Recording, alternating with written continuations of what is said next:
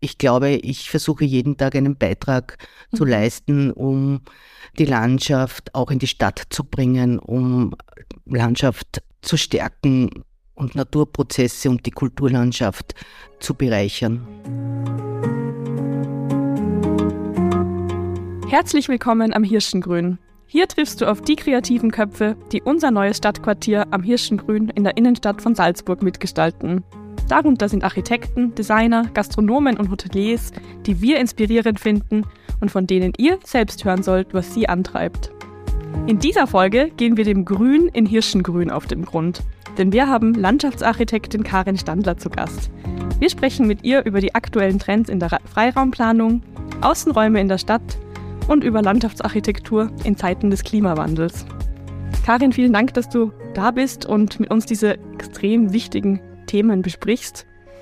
Wir haben uns kennengelernt vor ein paar Jahren. Ähm, da ging es darum, dass wir einen Landschaftsarchitekten gesucht haben für unser Projekt. Und damals hatte ich noch relativ wenig Vorstellung davon, was äh, da überhaupt alles dazugehört. Also, dass es mehr ist als nur ein paar Bäume pflanzen, war mir klar.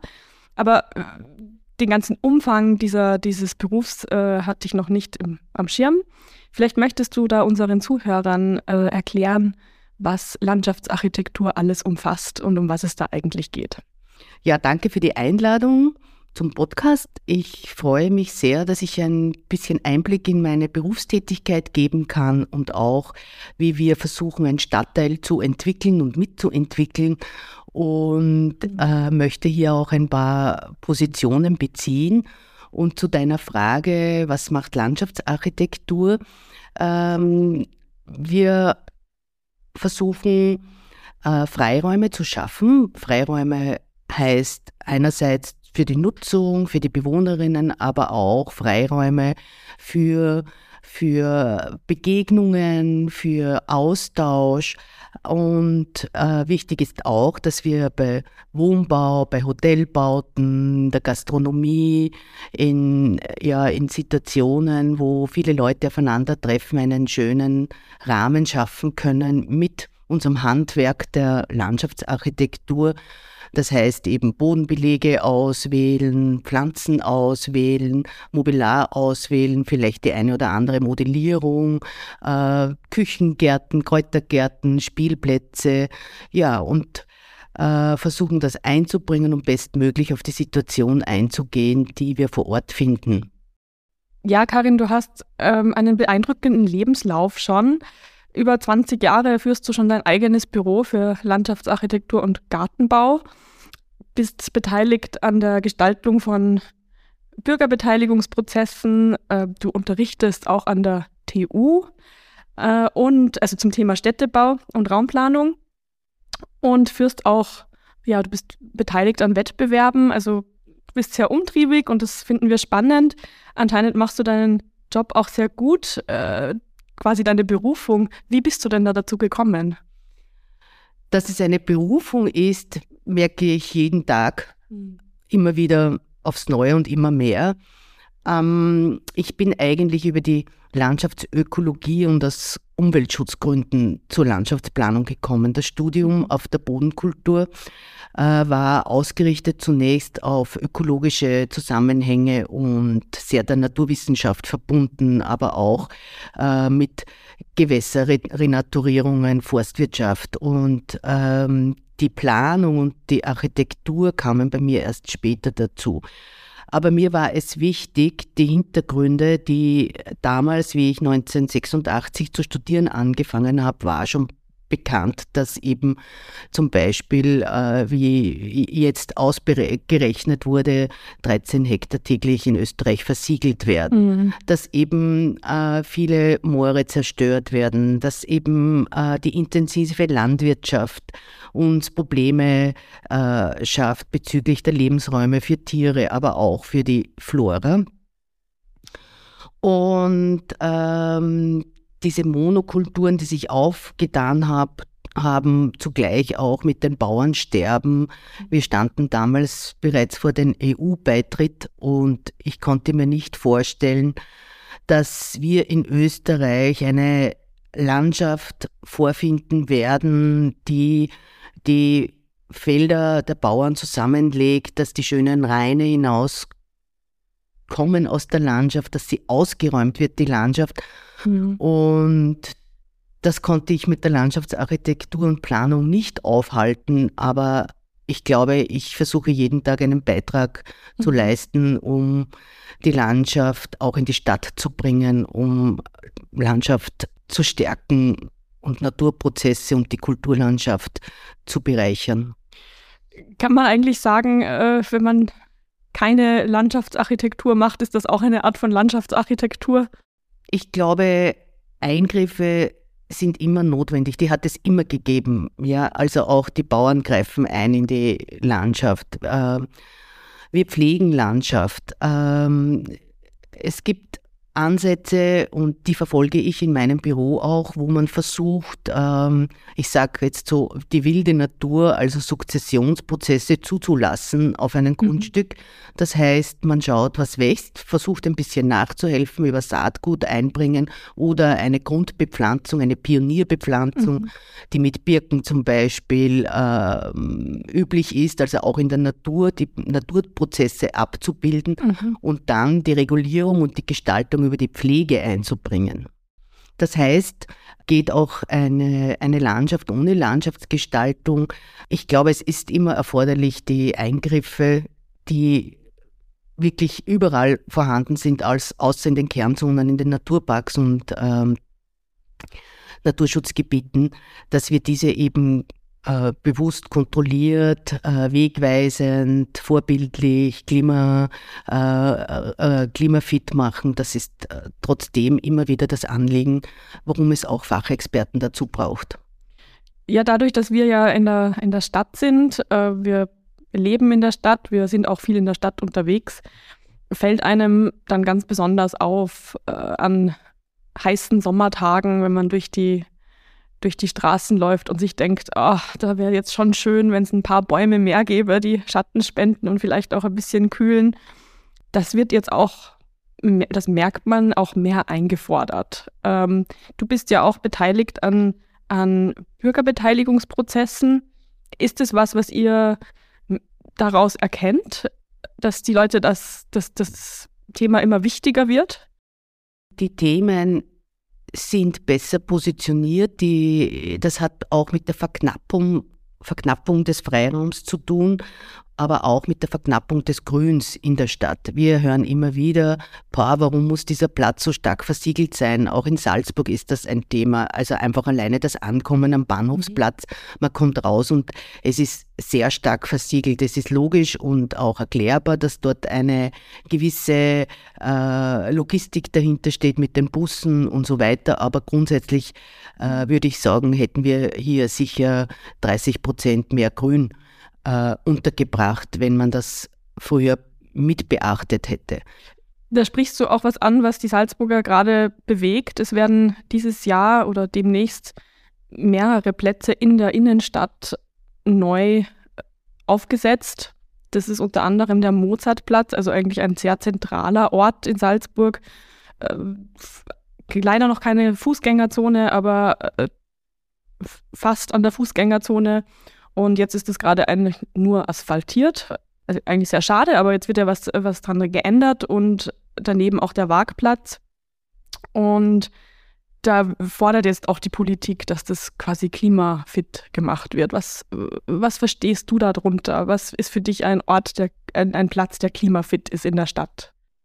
Äh, ich finde das einmal sehr gut, die Beispiele, anhand von Beispielen zu diskutieren, ähm, dass man auch sieht und das Bewusstsein dadurch äh, gestärkt wird. Und ich sehe das ja auch bei meinen Bürgerbeteiligungsprozessen, dass es eben für viele Leute nicht vorstellbar ist, warum das so versiegelt sein muss. Wir wissen über die Einbauten, wir wissen über, äh, über gewisse technische Voraussetzungen, die oft äh, das Grün nicht so zulassen. Mhm. Aber dennoch, und hier ist wirklich die Expertise auch gefragt, man kann oder wir Landschaftsarchitekten unterstützen die Städte dabei, diese diese Herausforderungen zu bewältigen.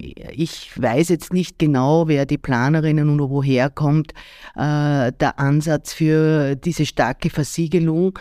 Ähm, es ist oft so, dass Pläne produziert werden, die schon jahrelang, ich habe schon immer wieder gehört, dass der Mozartplatz umgestaltet werden soll.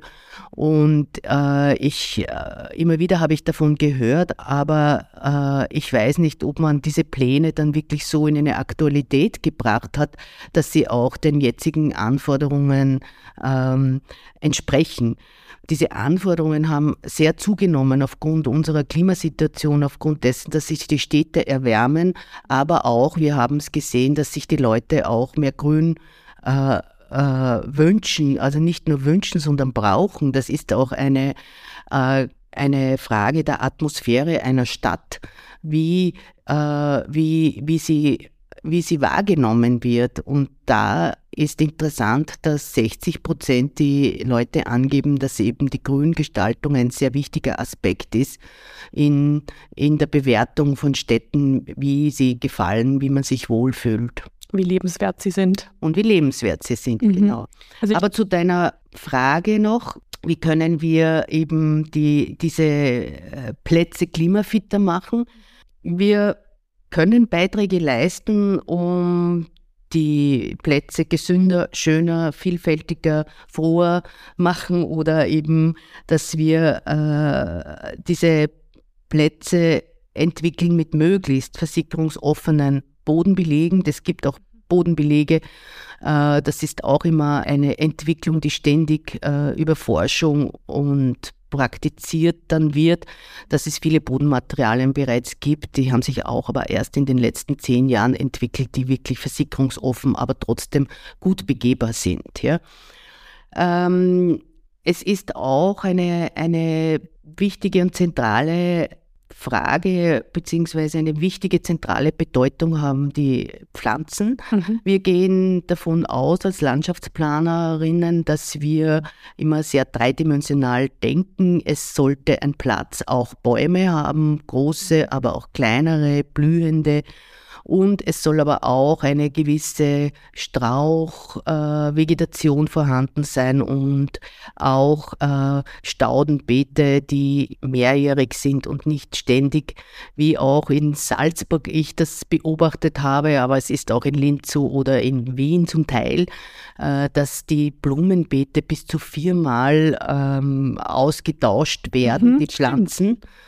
Und das ist ökologisch einfach nicht mehr vertretbar. Das heißt, das sind Pflanzen, die im Glashaus produziert werden. Wir wissen, dass Glashäuser, die Heizung von Glashäusern, aber auch das, der, der ständige äh, Verbrauch von, von Plastiktöpfen und aber auch wichtig, dass die Pflanzen zum Teil äh, äh zum Großteil eingekauft werden aus Holland, aus Deutschland und ähm, äh, nicht viel mehr selbst produziert wird in einer Stadt.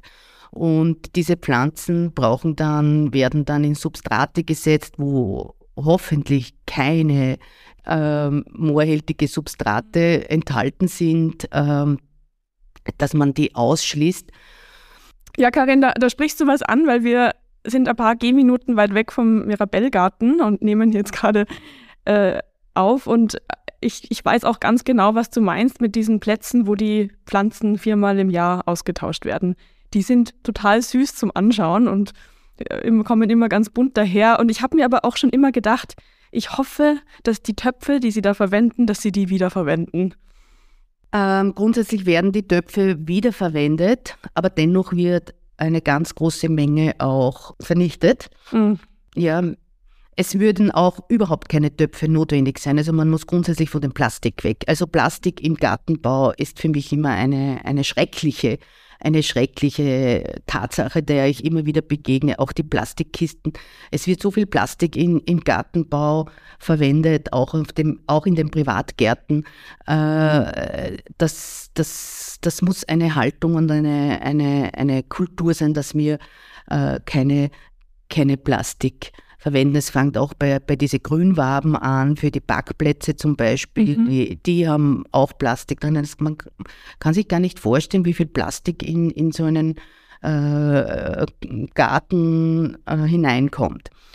Aber dennoch zu deinem äh, Thema noch einmal, wo du sagst ja auch im, im Mirabell-Platz. Mirabellgarten? Mirabellgarten. Ähm, ich dachte der Platz davor nämlich, weil der. Stimmt, ja. Es gibt einen Platz davor, wo ich mir auch denke, das ist, äh, auch dort ist es stark versiegelt. Aber der Mirabellgarten hat per se für sich äh, eine sehr schöne historische Bedeutung und da ist es auch in Ordnung für mich, diese äh, Pflanzenkunst zu zeigen mhm. eigentlich. Mhm. Ob, man, ob das jetzt heißt, äh, dass man viermal jährlich die Pflanzen austauscht, das meine ich nicht, aber dass man hier besonders auch Wert legt auf die Nachhaltigkeit und auch dort umstellt, die Pflanzen auf Dauerbepflanzungen. Und ähm, in den historischen Gärten geht es natürlich um ein, um ein Erbe, das wir haben und das auch wichtig ist, dass diese Räume, diese Gartenräume bestehen bleiben. Aber dennoch ist in der Stadt dann nicht der historische Garten als Vorbild zu sehen und deshalb auch in der Stadt Blumenbeete anzulegen, die denselben Charakter haben wie im Schloss Mirabell. Das ist für mich mhm. wichtig jetzt auch zum Thema, welche Trends und wie macht man die Plätze und anderen Parkanlagen klimafit. Es geht um eine, äh, es fängt eben schon an bei der Produktion der Pflanzen, dass diese eben, äh, dass die eben ökologisch produziert werden und es geht eben um diese Vielfältigkeit, die auch wieder für Insekten Lebensräume schaffen. Und äh, dass eben tatsächlich die, die Gartenkultur in einer Stadt wieder aufblüht. Genau eben für Salzburg finde ich das ein, ein schönes Merkmal für die Positionierung in der Stadtplanung. Ja, ich denke, äh, Heute kann man fast froh sein, wenn man überhaupt einen Kreisverkehr hat, der schön bepflanzt wird, weil viele Stadtteile, da fehlt sowas äh, leider komplett. Und ich glaube, da ist noch einiges zu machen. Ich würde mir auch immer wieder wünschen, dass es, äh, dass vielleicht mal weniger Parkraum zur Verfügung steht, aber dafür an den Straßen mehr Bäume sind. Äh, ich glaube, da gibt es einen ziemlichen Interessenskonflikt dann auch immer wieder.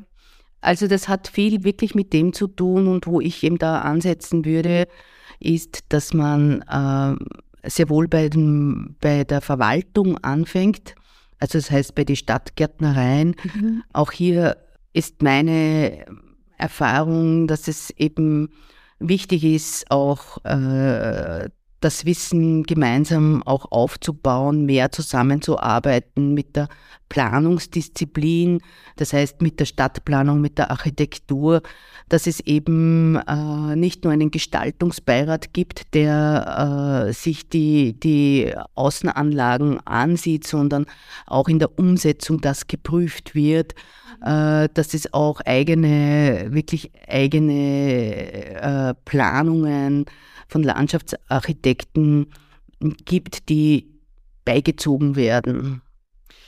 Karin, du, wir, wir waren ja gemeinsam im Gestaltungsbeirat. Ich kann mich gut erinnern. Es gab auch, äh, wenn ich mich richtig erinnere, eine oder zwei Landschaftsarchitektinnen, die äh, unser Projekt auch begutachtet haben.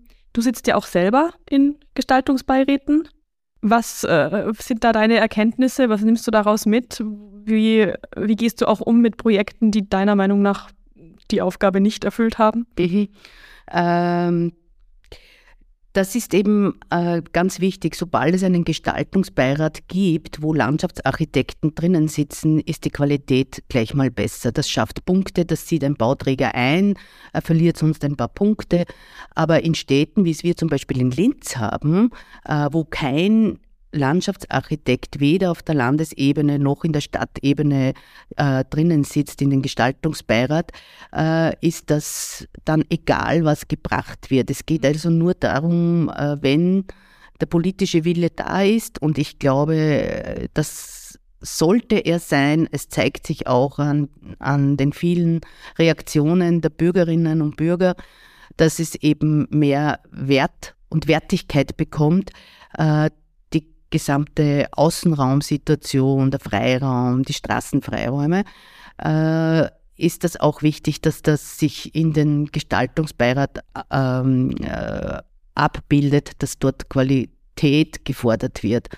Und ähm, meiner Ansicht nach äh, arbeiten die Landschaftsarchitekten in den Gestaltungsbeiräten alle gut, äh, sobald es hier eben auch ähm, ja eine eine und das sehe ich jetzt auch aus der Praxis heraus, wenn ich äh, vor den Gestaltungsbeirat bin, ist es auch wichtig, dass diese Leistung auch bezahlt wird. Äh, viele Bauträger sagen, ja, äh, bitte mach einen Plan und wenn, wenn wir gewinnen oder beauftragt werden, dann, dann zahlen wir das schon oder so. Ja, das geht so nicht. Ja. Absolut ist, nicht, nein. Ähm, es ist Qualität und Qualität kostet, wie wir wissen, aber man kann auch klimafitte Freiräume auch kostengünstig herstellen. Ich bin sogar der Meinung, dass sie und das spricht ein bisschen sogar für unsere Disziplin, dass wenn man die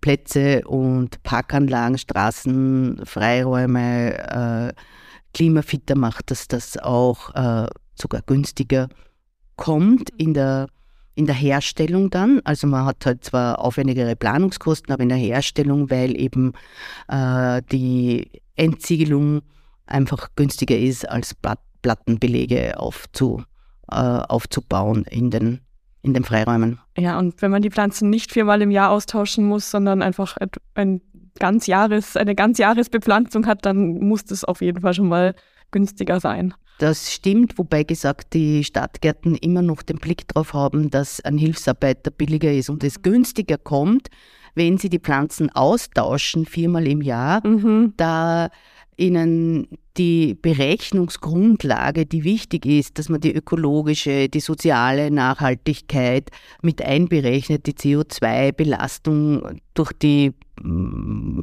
durch die produzierten Pflanzen mitkalkuliert, dann äh, wäre eine ganz andere Kalkulation äh, und ein ganz anderes Ergebnis zu erwarten, das eindeutig natürlich in die Richtung geht, äh, statt viermal jährlich Beete zu bepflanzen, einfach ähm, mehrjährige Stauden, die das ganze Jahr so gepflanzt sind, dass das ganze Jahr einfach eine, eine, eine, ein schönes Bild ergibt und die Pflanzen sich wie normal in einem Garten blühen und verblühen, aber dafür kommt äh, es eben im April, Mai, Juni, Juli, August immer wieder zu neuen Blüten. Das sind Kombinationen, die über viel Wissen, über viel Erfahrung äh, von uns zum Beispiel in unserem Büro ähm, äh, ja, entwickelt worden sind, die wir wissen, an dem Standort und an dem Standort können wir diese Kombinationen einbringen. Und es ist wichtig, dass sie immer pro Standort auch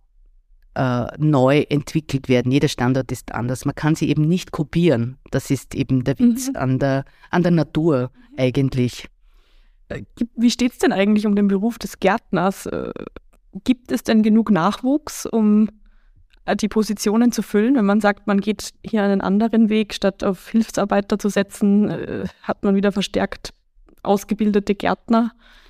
Äh, ich glaube, dass sich der, der Trend, dass viele Leute äh, aber oft auch erst den zweiten Berufsweg ähm, wählen, eine Ausbildung zum Landschaftsbauer oder Gartenbauer äh, machen, dass das durchaus gestärkt ist. Wir haben gute Ausbildungsplätze dazu in Österreich, vielleicht ein bisschen zu wenig noch, aber es wird nach wie vor vermittelt in unserer Gesellschaft, dass der Gartenbau ähm, was ist für Leute, die eben schon mindestens zwei Jahre arbeitslos sind, dann verpflichtet werden, in die äh, in, in einen Gartenbauunternehmen anzufangen. Das heißt, es wird von AMS sehr propagiert, äh, einfach äh, Garten vorgeschlagen, Gartenbau vorgeschlagen und da willigen auch viele Leute ein, weil sie sich denken, da bin ich wenigstens in der Natur. Aber äh, die Qualitäten müssen, müssen gestärkt werden und sie müssen auch qualifiziert eingebracht werden in der Stadt. Das heißt einfach, die Stadt äh, Salzburg äh, ist auch gefordert, so wie Graz, Innsbruck, äh, Linz, Wien, Gärtner verstärkt das Wissen ähm, das Wissen, dass das Wissen benötigt wird und dieses Wissen sich auch in den Außenanlagen widerspiegelt. Mhm. Äh, wir haben es kurz angesprochen, Thema Wohnbauten, Bauträger und, und ihre Freiraumplanung. Wohin, wohin gehen da die Trends? Ähm, die Trends sind ähm, im Grunde genommen äh, die gleichen. Also man versucht wegzukommen von der Versiegelung, also den Versiegelungsgrad niedrig zu halten die Nachhaltigkeit äh, stark einzubringen. Im Wohnbau besonders auch noch die soziale Nachhaltigkeit. Was bedeutet soziale Nachhaltigkeit? Die soziale Nachhaltigkeit im Wohnbau heißt, dass sich eben, ähm, dass sich eben die Bewohnerinnen ähm, nachhaltig für diesen Wohnort äh, entscheiden. Das heißt, dass es wenig Fluktuation gibt, dass es Angebote gibt für die Bewohnungen, zum Beispiel auch ein Mieterbeet zu haben im Garten oder mit, in der Gartenpflege mit einbezogen werden oder attraktive Sitzplätze, Sonnenplätze oder auch vor allem für die Kinder ein attraktives Spielangebot. Das erinnert mich eh schon jetzt sehr stark an, an unsere Freiraumplanung am Hirschengrün. Du hast da ein paar Stichworte genannt. Äh, Beete für die Bewohner, attraktive Spiellandschaften. Äh, das sind alles Dinge, die wir auch versuchen hier umzusetzen. Also das finde ich sehr, sehr schön. Was ist, äh, was ist denn eine, eine attraktive Spiellandschaft? Kannst du das kurz beschreiben? Für mich als Landschaftsarchitektin ist eine attraktive Spiellandschaft, wenn ich mit Naturmaterialien äh, bauen kann. Da zählt für mich zum Beispiel mit Weiden einen Weidentunnel oder Weidentippe zu machen, verschiedene Materialien vorzufinden, von Schotter bis zu äh, Rindenmulch zum Beispiel oder auch ähm, mehr so Geschicklichkeitsübungen, vor allem spricht das die Mädchen an, balancieren, hüpfen, drehen. Das sind wichtige Bewegungsarten und wir unterscheiden bei den Spielplätzen sehr genau, was, was braucht ein Kind von 0 mhm. bis 3 Jahre, von 3 bis 6 Jahre, von 6 bis 12 Jahre, die fassen wir zusammen. Und von 12 bis 16, sage ich einmal, äh, ist auch eine Gruppe, die wir zusammen sind, wo es dann verstärkt um um Sport, um Sporttätigkeiten geht, Bewegung, Treffpunkte für Jugendliche, für äh, adäquate wetterfeste Sitzplätze, wo man auch äh, einen Regenguss aushalten mhm, kann. Mhm. Äh, da gibt es viele Themen, die wichtig sind, um die Nutzung eines Freiraums wirklich anzubieten. Und das wäre eben auch für mich so zum Thema soziale Nachhaltigkeit gedacht, dass eben äh, die, die Außenanlagen tatsächlich nutzbar sind mit Angebote, die den Bewohnerinnen entsprechen. Wie würdest du dann einen klassischen Spielplatz beurteilen, der Schaukel, Rutsche und Wippe äh, bietet? Ist das, hat das ausgedient oder ist das schon noch äh, spannend? Es ist interessant, dass bei den Spielplätzen oft einfach auf die Bäume vergessen wird. Mm. Ähm, das heißt, äh, oft ist das Spielen gar nicht möglich, weil es einfach zu heiß ist. Wir haben da äh, mit der Wärmekamera mal Fotos auf, aufgenommen und da haben wir gesehen, dass eine Rutsche äh, auf einen Spielplatz 60 Grad haben kann im Hochsommer oh, und Hochsommer. Sehr schön, sehr angenehm. Da verbrennt man sich, ja, ja genau.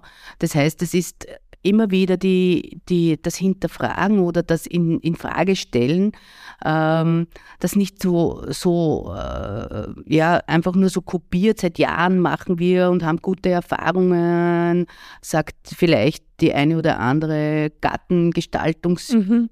Firma oder ausführende Firma oder Spielgeräteherstellung, dass dieses und jenes gut funktioniert. Äh, wir müssen weiterdenken. Also das, das, mhm. das, das Spielen äh, auf engen Raum, es werden die Freiräume immer weniger, es steht immer weniger Fläche auch im Wohnbau zur Verfügung für die, für die Außenanlagen, aber die sollten dann funktionieren und sollten äh, auch eine Vielfältigkeit an Angebot äh, anbieten können.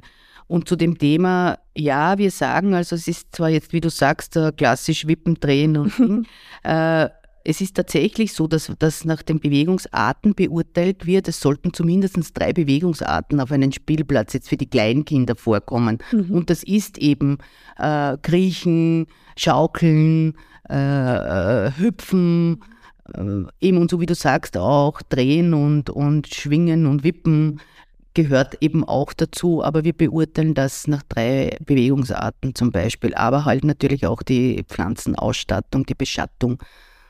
Ein wichtiges Thema. Und die, gute alte Sandkiste? Die gute alte Sandkiste ist immer noch. Die ist immer noch aktuell. Die ist noch immer aktuell. Das ist eigentlich das Einzige, was wirklich aktuell geblieben ist. Alles andere mhm. würde ich heute, was man so, äh, so oft sieht auf den Spielplätzen, nicht mehr einbauen. Das heißt, diese äh, Wackeltiere aus Plastik, Ach, da ja, kommt stimmt. schon wieder der mhm. Plastik. Genau. Man äh, glaubt ja gar nicht, wie viel Plastik überall ist. Es muss nicht Plastik mhm. sein, es kann Holz sein, es kann, ja, äh, es ist, genau, und es sind die Fallschutzbelege natürlich zu berücksichtigen, aber das muss ja auch nicht immer mit Plastikwaben äh, mhm. ausgekleidet sein. Ja?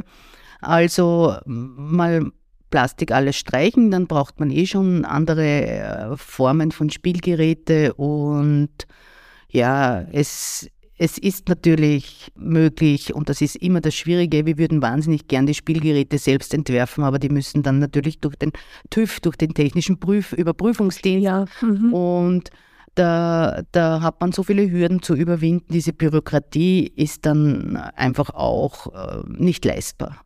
Verstehe, ja. Ich, wenn ich jetzt ans Hirschengrün denke, wir haben ganz, ganz lustige Dinge geplant. Ich glaube, es ist ein kleines, äh, ein sogenanntes Baumhaus dabei. Es ist ein Balancierbaum dabei. Es sind ähm, kleine Balancierbaumstümpfe auch eingeplant. Also ich glaube, da decken wir schon einiges. Ja, am Hirsch, am Hirschgrund war es uns ja besonders wichtig und das, das, das finde ich das Attraktive an diesem Projekt auch, dass es hier wirklich unterschiedliche Nutzergruppen geben wird. Es gibt die Hotelgäste, es gibt die, die mhm. vielleicht frühstücken kommen, extra frühstücken kommen, die dort äh, Wohnungen beziehen werden, die dort länger wohnen werden.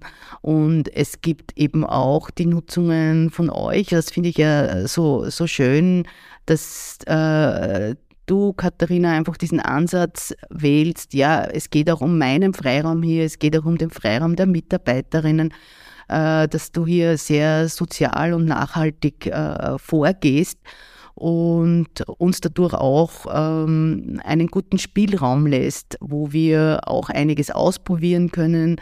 Aber ausprobieren heißt nicht, dass wir äh, das mit Erfahrungen ausprobieren können, aber wir, wir bringen hier vielfältige Bodenbelege ein, die, die eben äh, eine Atmosphäre geben sollen, aber die auch trotzdem wasserdurchlässig sind mhm. zum Beispiel. Und was bei deinem Projekt uns sehr wichtig war, ist, dass trotz wirklich viel Tiefgarage, die vorgeschrieben leider, wird. Leider, ja. Auf das möchte ich nachher, also auf das, äh, auf diese Tiefgaragen, auf die Unterbauung wollten wir trotzdem einige Bestandsbäume erhalten und das ist halt einfach ganz was Wichtiges, Bestandsbäume zu erhalten. Ja, wir haben uns sogar noch extra schützen lassen, die zwei Kastanien, die noch mein Großvater gepflanzt hat vor dem, vor dem Alt Altbau.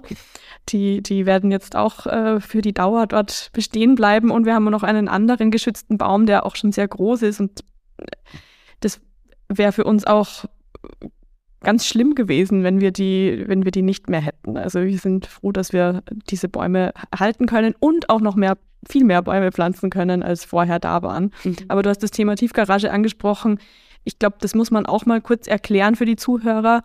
Äh, man kann über einer Tiefgarage nicht mehr alles pflanzen, was man ja. pflanzen möchte. Also das ist für uns als Landschaftsarchitekten halt das große, die große Herausforderung. Also und ähm, das heißt, wenn wenn äh, wir nennen das eben unterbaute Flächen, dann kommt auf eine Tiefgarage äh, meistens nur 40 Zentimeter neues Substrat, weil die Tiefgarage natürlich teuer ist und je tiefer man graben muss, umso teurer. Äh, aber das, was ganz wichtig ist, ist und das finde ich eben bei deinem Projekt auch so schön. Du setzt eigentlich grundsätzlich auf eine andere, äh, auf eine andere Mobilität, auf eine nachhaltige Mobilität. Noch dazu steht ja dein Hotel in der Nähe von Bahnhof. Du bist affine Fahrradfahrerin. Du machst dort einen großen Fahrradabstellraum. Ähm, du ähm, bist Vorreiterin im, in dem, dass du sagst, ich will das so anbieten. Die Stadt hinkt, hinkt hinterher, sie schreibt dir Stellplätze mhm. vor. Noch und nöcher. Noch und nöcher und es wird da keine Berücksichtigung äh, getätigt, keine Berücksichtigung äh, hat, also kein, es, es fließen diese Werte nicht ein die du als Bauherrin auf deinen Grund äh, umsetzen möchtest, sprich weniger Tiefgarage, mehr Bäume oder mehr Bepflanzung, äh, die Tiefgaragen folgen einen Schlüssel, der jeweils äh, von der Stadt vorgegeben wird. Und In unserem Fall sind es, glaube ich, 1,2 bis 1,7 Stellplätze pro Wohnung. Ja, das heißt, das plus fürs Hotel nochmal Stiefgaragenstellplätze sind auch erforderlich gewesen. Mhm.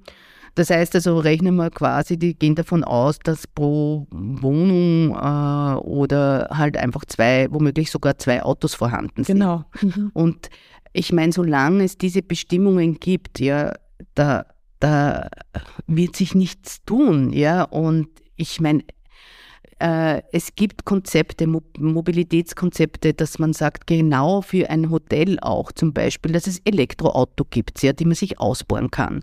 Und, und, und. Man setzt ja dadurch auch auf ein anderes Klientel.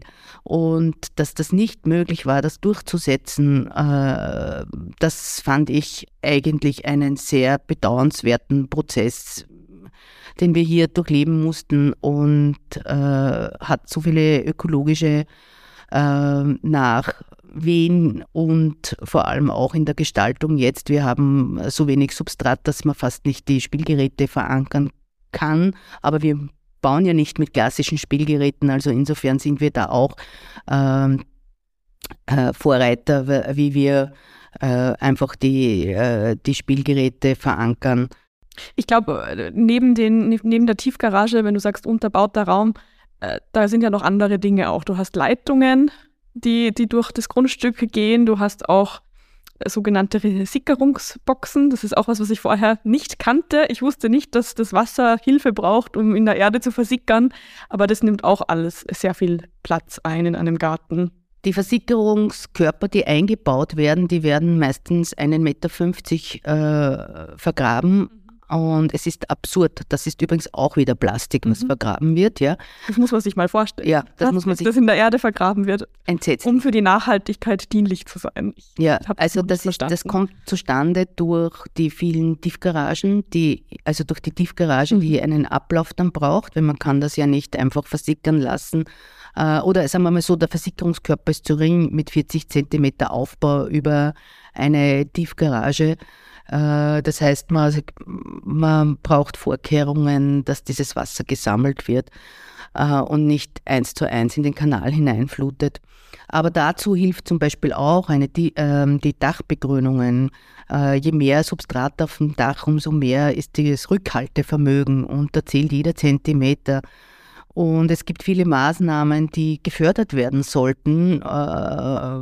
wenn wir jetzt denken, was ist unser Beitrag zur, zur Verbesserung des Kleinklimas, zur Verbesserung äh, unserer jetzigen Situation, der doch ökologischen Aussichten, die wir momentan, mhm. mit denen wir momentan konfrontiert sind. Mhm.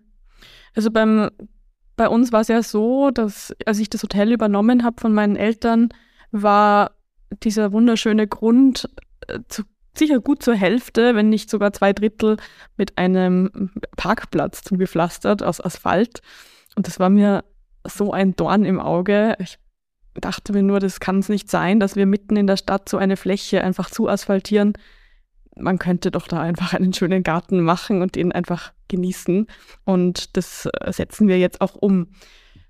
Karin, also, möchtest du ein bisschen was über unser Projekt erzählen, mhm. was da die Leitideen waren in der mhm. Gestaltung? Ich weiß noch, als wir da das erste Mal gesprochen haben, und das hat mich dann auch echt überzeugt, dass wir zusammenarbeiten sollen, ist, dass dieser Garten bunt sein soll, der soll leben, da soll es blühen, da soll was, das soll angenehm sein und nicht so minimalistisch kühl, wie heutzutage vielleicht oft die, die Landschaftsarchitektur arbeitet. Und da hast du mir dann aus der Seele gesprochen muss ich einfach sagen. Danke dir. Ja, es war, war interessant, wie wir uns das erste Mal getroffen haben, dass du dir so sicher warst, das mit mir zu machen, obwohl ihr hier sicher andere Büros auch angesehen habt. Äh, das hat mich sehr gefreut und ich stehe wirklich so hinter diesem Projekt und ich glaube, das hat viel mit deiner Vision zu tun, genau diese, wie du sagst. Äh, der Parkplatz war ein Dorn im Auge, der äh, sich auf dem Grundstück ähm, befunden hat und dass eben, und das war das Schöne zuerst, wie du erzählt hast, dass die Bäume Geschichte haben, dass die, mhm. die, diese Bäume, die haben die Großeltern gesetzt oder da hinten die große Kastanie oder äh, die schöne Eiche, dass man mit dem aufwächst und dass diese Bäume auch einfach so eine, eine Wertigkeit haben, die zum Beispiel überhaupt nicht in einer Stadtplanung mit berücksichtigt wird, wo, äh, wo Bäume, ich meine jetzt nicht nur individuelle Geschichten haben, sondern wo Bäume auch für die Identität mhm. äh, oder zur Identität beitragen auf einem Grundstück. Und äh, deswegen bin ich auch froh, dass man das erhalten haben können und dass deine Vision, ich möchte das so möglichst grün wie möglich, eine Oase zu schaffen. Natürlich, das ist was sehr was Schönes. Es ist nicht so, dass wir immer hm, Bauprojekte bekommen, wo der Bauherr sagt, ich möchte eine Oase haben. Manche sagen, es soll nur billig sein. äh, es gibt auch welche, die sagen, na, nur Rasen. Und das kommt sogar sehr häufig vor. Man glaubt es nicht. Ich meine, wir lehnen diese Projekte Gott sei Dank können wir uns das leisten, diese Projekte abzulehnen. Also was heißt leisten? Es ist, es ist nicht in unserer Überzeugung. Und ich habe immer gesagt, bevor ich irgendwo, ich sage jetzt einmal, Thujen pflanzen muss oder Rollrasen auslegen muss, gehe ich lieber als Gärtnerin Hecken schneiden. Und mit dieser Haltung bin ich 20 hm, Jahre durchgekommen und konnte halt immer Projekte äh, realisieren, die auch, ähm, die mir entsprochen haben und wo jedes Projekt quasi und natürlich äh, auch eine, eine äh, Anforderung, die man an sich stelle und jedes Projekt sollte eben ein Vorbild sein. Und so möchte ich auch haben, dass das Hotel Hirschgrund, dass man äh, natürlich wegen der Architektur, wegen der Lage und wegen der, des Angebots kommt, aber dass man auch sagt, ja, der Garten hat einen Beitrag dazu geleistet, dass ich mich hier wohlgefühlt habe, ich komme wieder. Und das ist äh, für mich so die, die Grundidee oder Grundhaltung.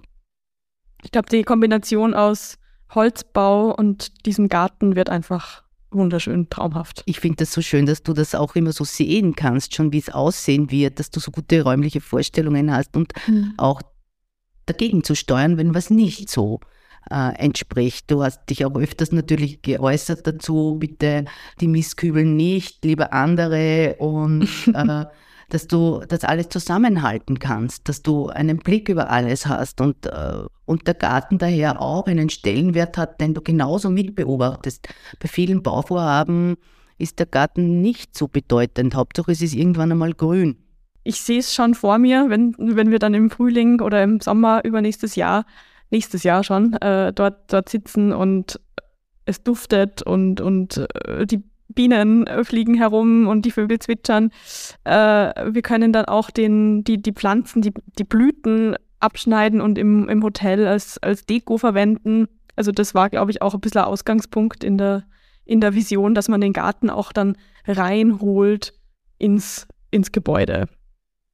Also da sind wir schon sehr gespannt darauf, wie, wie, das, dann, wie das dann wird. Äh, danke auch für die netten Worte. Ich glaube, das hat einfach, dass, dass uns dieser Garten so wichtig ist, äh, hat damit zu tun, dass wir dann auch selbst dort leben werden und das vielleicht äh, äh, ist es wie beim Häuselbauer, der seinen Garten auch äh, dann jeden Tag selber nutzt, dass man da quasi dieselben, dieselben Interessen hat. Mhm. Äh, ich würde wunder wirklich sehr, sehr gerne von dir hören, was du äh, Leuten mitgibst, die ihren eigenen Garten planen. Ähm, was was können die richtig machen? Bitte äh, teile ihnen mit äh, als Expertin, äh, wo du da ansetzen würdest. Wenn du jetzt ein, ein Haus baust und einen Garten dazu dir gestalten sollst, ähm, ich denke, dass da dein Rat äh, sehr gut ankommen würde.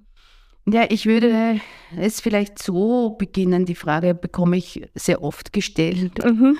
Und ähm, ich sage jetzt einmal, es ist wichtig, einfach mit, mit, mit Experten, mit Landschaftsarchitekten in Dialog zu treten, ähm, was auch die Wünsche und Anforderungen und Bedürfnisse an den Garten gestellt werden, äh, was der Garten alles können muss für den mhm. künftigen Gartenbesitzer oder Bauherr auch. Ja. Äh, Und eines möchte ich vorweg sagen, dass diese Bilder, die wir mitbringen, wie ein Garten aussehen soll, viel geprägt ist von Zeitschriften, wie halt auch bei der Architektur wahrscheinlich Inneneinrichtung schöner Wohnen oder äh, Landschaften, wo man in England war oder in der Toskana. Das, das kommt oft vor, dass dann äh, Leute sich wünschen, sie möchten einen einen Garten, wie, wie die Toskana aussieht, äh, oder einen englischen Rasen oder eben mhm. ein, ein äh, ja, äh, einen Zen-Garten zum Beispiel gibt es auch, ja, ähm, dass Leute immer verstärkt einbringen. Und das Weitere, was eingebracht wird, ich möchte keine Arbeit mit dem Garten haben. Also es ist nicht so, äh, wie es in deinem Bauvorhaben ist, äh, dass man schreckt vor der Pflege, also dass man vor der Pflege zurückschreckt. Ja, das hast du zum Beispiel eigentlich nie in Frage gestellt. Äh, es ist klar, dass ein Garten Aufwand bedeutet und man kann es aber sich leichter machen, indem äh, wir als Landschaftsarchitekten die Klassenkombinationen einbringen, schauen, dass es eben mit zweimal Pflegeschnitt auskommt, dass man bei den Bodenbelege versucht, dass es eben nicht ständig ein Unkraut dazwischen, zwischen den Pflastersteinen hervorkommt und, und, und. Also das sind eigentlich die pflegeaufwendigen Sachen und interessant. Die Leute, die pflegeleichte Gärten haben wollen, schlagen immer die pflegeaufwendigsten Gärten vor. Aha. Es ist einfach Pflegeauf also es ist wirklich viel Aufwand, einen Rasen super zu pflegen. Ja, das erfordert wirklich alle zwei Wochen Rasenmähen und Aufdüngung und und und. Ja, ähm, dass wir sagen, wir können aber stattdessen eine, eine, einen vielfältigeren Rasen erstellen, wo bewusst Gänseblümchen drinnen sind, eine, ein, eine, eine Gundermann oder eben ein Breitwegerich, äh, Pflanzen, die sich auch natürlich auf äh, in einer ja, Wiese befinden oder eben in, in, im, im Rasen, wo der stärker betreten wird. Also das ist, sind wir, nehmen die Vegetation, wie sie kommt, äh, oder wie sie eben natürlich vorhanden ist, als Vorbild für, für unsere Gärten, die wir machen oder für unsere Außenanlagen. Also ähm, wenig, auch wenig wird an, an diese Dreidimensionalität gedacht, dass ein Garten auch durch äh, verschiedene hohe Bäume wirkt. Und was wichtig ist zu, zu, zu planen und einzubringen, wie es Landschaftsarchitekten auch ein Freiraum hat, Räume, ein Garten hat Räume, so wie ein Haus ein Wohnzimmer hat oder eine, eine Küche hat oder ein, ein Badezimmer hat auch der Garten, ich sage jetzt einmal analog dazu, hat einen Kräutergarten, einen Küchengarten, mhm. hat ein, ein schönes äh, Essensplatz, hat vielleicht einen Rückzugsort mit einem kleinen Kaffeetischchen, hat aber auch äh, vielleicht die Outdoor-Dusche oder Outdoor-Küche. Mhm. Also das heißt, wir schaffen Räume im Garten und versuchen so äh, gemeinsam mit den Bauherren oder mit den Gartenbesitzer einen Garten zu entwickeln. Und ich bin überzeugt, dass der Experte kostengünstigere Gärten schafft. Denn ich weiß, was sich Kunden wünschen, was erstens mal überhaupt nicht weder äh, zu dem Grundstück passt, zur Lage des Grundstücks und auch Materialien zu Materialien greift, die oft zu teuer sind äh, oder auch zu Großgehölzen, die man glaubt haben zu müssen äh, und einfach nicht sehen, viel zu wenig sehen, zuschauen möchten, wie sich der Garten im Laufe der Jahre entwickelt. Was hältst du denn von der Kirschlorbeere, die man heutzutage überall sieht? Also die, eine sehr kontroverse Frage wahrscheinlich jetzt gerade. Ja, das passt gut, das passt gut zu diesem Thema. Ja, das ist ein, ein Thema, die ich sehe Leute, die sich immer mehr äh, grün einhecken wollen und immer grün einhecken wollen. Und sie wird ja ein bisschen gehandelt als Ersatz für die Tuje, sie wird aber nicht zu hoch oder halt braucht auch lange zum Wachsen. Äh, der Kirschlorbeer ist wirklich eine, eine Pflanze, die äh, von der Vegetation her, da gibt es ja eigene Vegetationstypen, diese Lorbeer-Erika-Wälder kommen auf Gomera zum Beispiel natürlich vor, diese. Lorbeerwälder, wo eben diese Erika wächst, wo Fahne wachsen. Also der Kirschlorbeer ist eine Schattenpflanze. Sie wurde zwar hochgezüchtet, dass man es auch äh, ein bisschen in die, in die Blumentröge einsetzen kann. Und wie es so oft ist, und genauso wie mit der Thuye, äh, die Geschichte dieser Pflanzen ist dann das, dass eben Schädlinge aufkommen wie die Thujenmotte. Deshalb gibt es auch so viele braune Thujen. Oder eben beim Kirschlorbeer einen, einen Rüsselkäfer, der die Blätter auffrisst.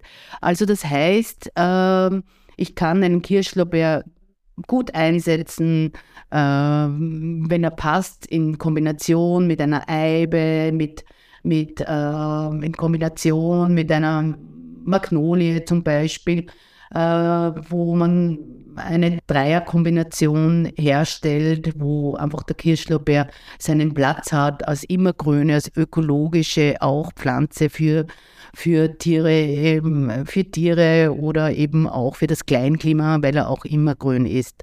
Aber in Heckenform äh, ist es einfach für mich absurd, dass äh, zu setzen, weil es für mich keine Heckenpflanze in dem Sinn ist. Das ist einfach eine, eine, eine Wildpflanze, die auch eben unter Bäumen vorkommt und man kann sie unter Bäume drunter setzen, was auch charmant sein kann. Karin, herzlichen Dank für dieses Gespräch. Wer sich jetzt, wer jetzt Lust bekommen hat und sich die Arbeit selber anschauen möchte, hier in Salzburg, hat äh, Karin mit ihrem Büro die, das Areal der ehemaligen Sternbrauerei gestaltet an der Steinbruchstraße und da wurde am und mit dem Felsen gebaut. Wer mehr erfahren möchte über ihre Arbeit, kann sich auch die Publikation Best Private Plots, da geht es um private Gärten, die besten privaten Gärten Europas eigentlich, äh, an, ansehen oder äh, an, auf der Homepage mehr Informationen finden. Die wird dann in den Show Notes auch zu finden sein. Wir freuen uns auf euren, unsere nächste Folge und verabschieden uns bis dahin.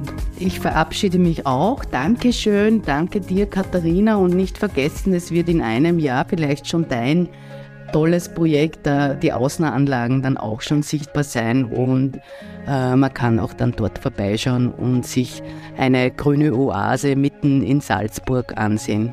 Ja, wenn ihr uns weiter begleiten möchtet auf unserer spannenden Reise, dann könnt ihr uns auf am Hirschengrün auf Instagram folgen.